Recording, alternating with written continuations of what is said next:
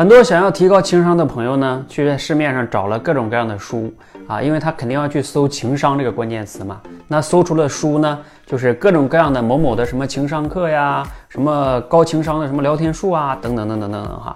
但是呢，其实我并不建议大家，如果你真的想提高情商书，如果只能推荐一本的话，我不推荐这些书啊，因为这些书呢，它往往都陷入到了一个把情商当成了一种人情世故啊，甚至是阿谀奉承啊。那一个套路和技巧里边去，你一旦陷入到那里边，就是无穷无尽的，你根本没有办法找到底层的规律，你就无法实现真正的高情商。就是我上上期节目分享的，就是真正的高情商呢，不是讨好他人，而是实现双赢，就是我自己也感觉好，别人也感觉好。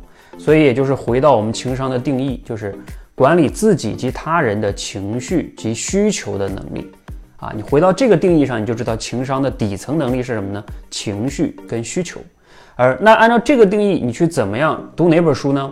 我推荐一本必读书，就是叫《非暴力沟通》。我相信很多人听过这本书，但是可能很多朋友不会想它跟情商的关系哈。在我看来，它是提升情商的第一本必读的基础书。包括我发起的这个打卡练情商这个活动的理论指导书也是这本书。呃，这本书呢，为什么是要能提高情商有帮助呢？因为这本书它最重要的就提出了一个模型，就是观察、感受、需求、请求。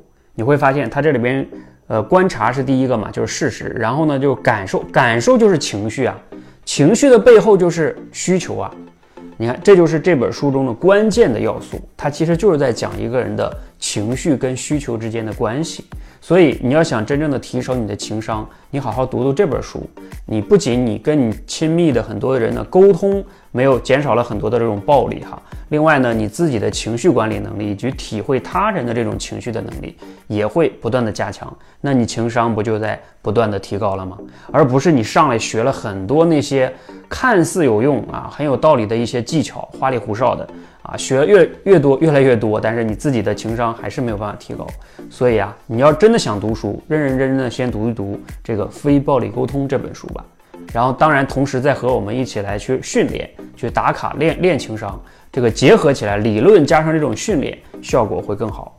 你想要来练吗？啊，你读过呃《非暴力沟通》这本书吗？读读过可以打一哈。如果你读过，然后又想跟我们来练，你可以回复六六六，谢谢。